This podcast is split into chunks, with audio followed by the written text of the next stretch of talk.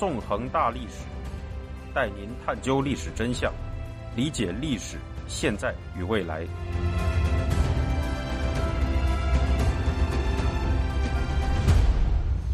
大家好，欢迎大家收听《纵横大历史》，我是主持人孙成。今天我们将进行香港历史系列节目的第九讲《红魔阴影下》，带您继续回顾香港的过去。在上一讲中，我们讲述了从二战结束到二十世纪六十年代初期香港的历史，了解了战后初期流产的政治改革及香港政府的一系列社会政策，以及由激进中国民族主义者在一九五六年发动的双十暴动，并着重探究了中共建政后发生的逃港潮，揭示了数以十万计的民众为逃避中共暴政进入香港的历史。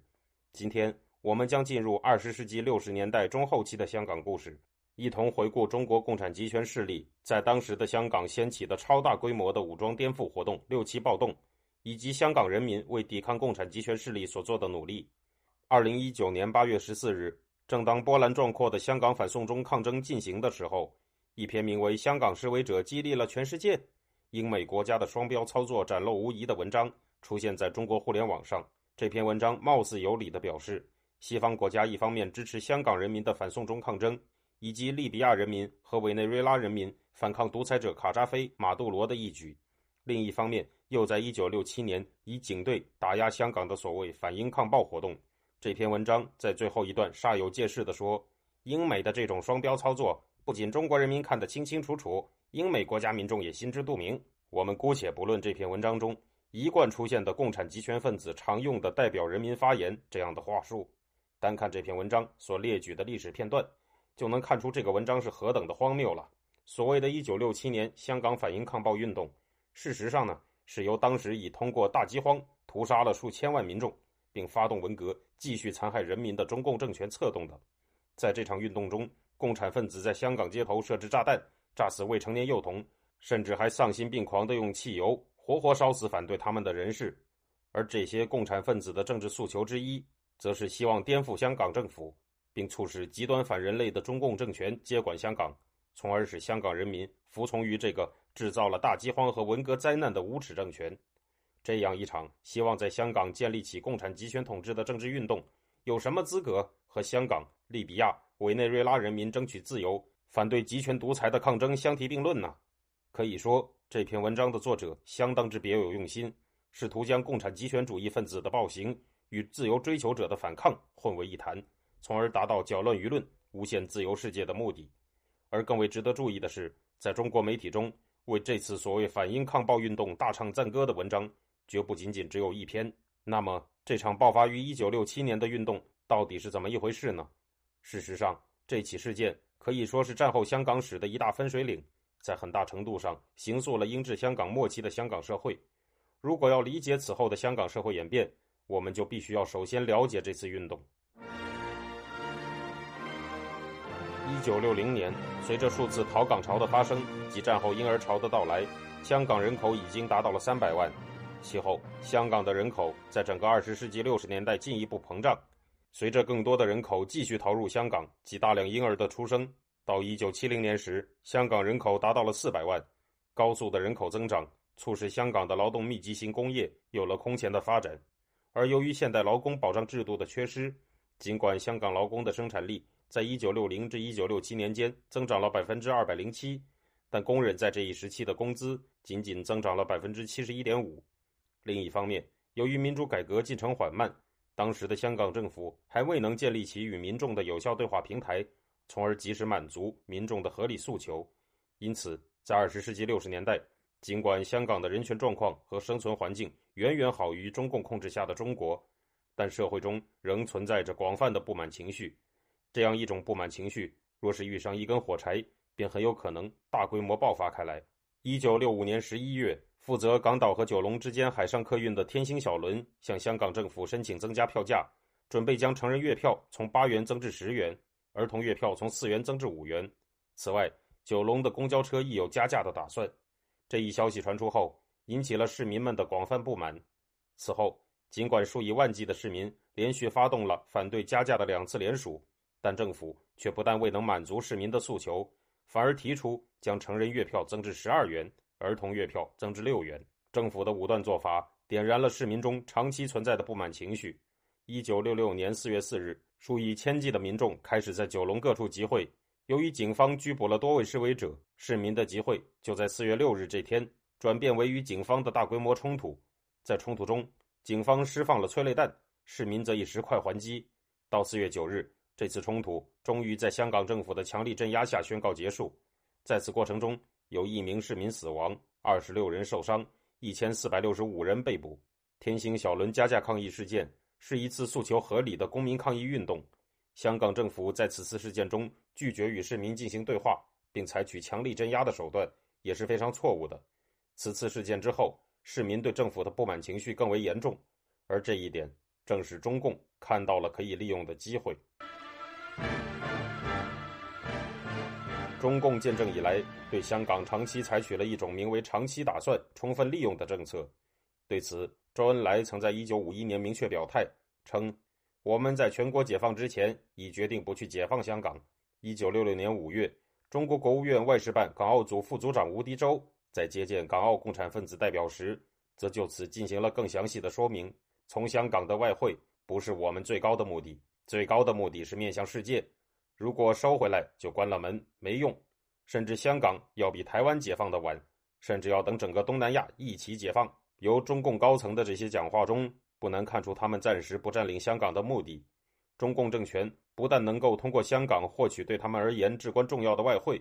也能利用香港的特殊地理位置，保留中国与世界的某种联系，从而通过这一渠道向全世界输出由中共主导的颠覆活动。而为了确保这些活动顺利进行，中共则对香港进行了大规模的渗透活动，组建起不少亲共社会团体和工会，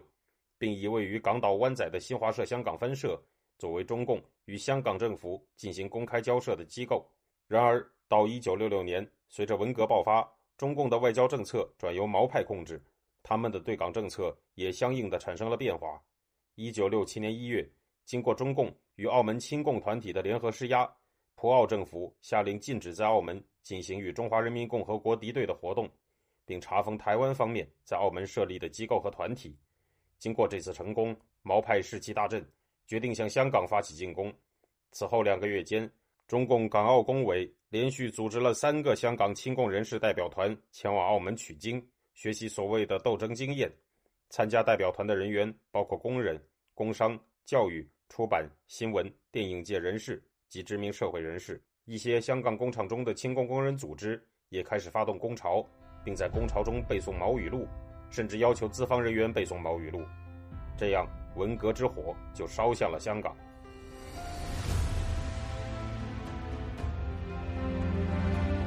听众朋友，您现在收听的是自由亚洲电台纵横大历史栏目，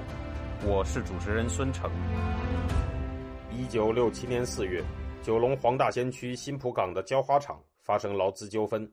由于资方提出了不近人情的严苛劳动规定，工人们群起反对，亲共组织就借机生事，从五月四日起，在工厂里张贴大字报和毛语录。五月六日，劳资双方发生肢体冲突，到场维持秩序的防暴警察试图调解未果，就逮捕了数十人。中国官方喉舌新华社香港分社获知这件事后。在当天，就要求香港的八家亲共报纸全线出击，号召香港工人群众和广大爱国同胞集会、游行示威、起而斗争，不胜不休。在中共的号召下，香港亲共人士于五月十二日成立了港九各界反迫害斗争委员会，并在这一天对黄大仙公务员宿舍进行三次纵火。五月二十五日，中国当局在北京成立了反迫害联合办公室，并在香港成立了挂靠在新华社的秘密组织。反迫害斗争指挥部，这样一来，香港亲共派的活动就完全由中共进行指挥了。在整个五月，亲共派手持毛主席语录，多次冲击港督府，并于五月二十二日在港岛欢园道与警方发生大规模流血冲突，致使警方拘捕一百六十七人。六月三日，中国人民日报发布了极具煽动性的六三社论，称：“我港九同胞既然展开了反击，就一定要坚决斗争。”抗顽敌，追穷寇，把英帝国主义斗垮、斗臭。港九爱国同胞们，进一步动员起来，组织起来，勇猛地向着万恶的英帝国主义展开斗争吧！随时准备响应伟大祖国的号召，粉碎英帝国主义的反动统治。在这之后，香港亲共派就利用亲共工会和团体展开了罢工、罢市的活动，并在此后近一个月内和警方反复发生激烈冲突。在冲突最为剧烈的六月八日，有三名亲共工人死亡，五百多人被捕。到六月三十日，中共港澳工委更是拟定了一个彻底赤化香港的完备计划，表示准备造成香港瘫痪、九龙大乱、共军陈兵边境、打破边界的局面。然而，可笑的是。尽管共产党总是说他们代表了人民群众的利益，但在一九六七年六月的大罢工中，中共和香港亲共派只能动员到六万名工人，而同一时期，香港的劳动工人总数则是一百五十万。当时在任的第二十四任港督戴林指在六月二十九日的记者会上曾表示，百分之九十八的香港市民支持港府。他的这个说法虽然稍显夸张，但无疑是远比中共和港共自称代表人民的说法。更接近实情的。对于普通香港市民来说，中国共产集权政府的真实面目可谓人尽皆知。他们中的许多人正是为了逃离那个邪恶政权的统治才来到香港的。这一点无疑与至少二百万香港市民投入抗争的反送中运动形成了鲜明的对比。到七月初，由于共产颠覆势力的罢工罢市活动不但无人支持，更是严重影响了普通市民的生活。中共和港共见得不到好处，便在自欺欺人的单方面宣布胜利后，停止了罢工罢市的活动。这样，中共和港共的颠覆活动实际上已经失败了。恼羞成怒的中共和港共见得不到人民的支持，便转而诉诸于恐怖活动，企图用这种方法恐吓香港政府和人民。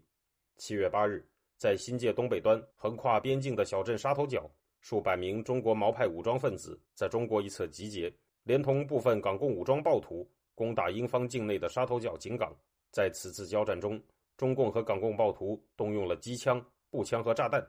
给香港方面的警察造成了五死十一伤的损失，而中共港共暴徒付出的代价则仅仅是一死八伤。其后，港共恐怖分子开始在香港街道各处设置被人们俗称为“菠萝”的土制炸弹。其中有真有假，使警队疲于应付。八月四日，香港政府出动英军七个排、警察七个连、大批便衣探员及三架直升机，攻入了密布中资机构、被共产分子盘踞的北角桥冠大厦和新都城大厦，并在行动中发现了共产分子设置的一处专业野战医院，内有中国制造的手术台、X 光机和药物。而共产恐怖分子则以更为残暴的恐怖袭击进行回应。共产分子制造的两起最为令人发指的恐怖事件，发生在八月二十日和八月二十四日。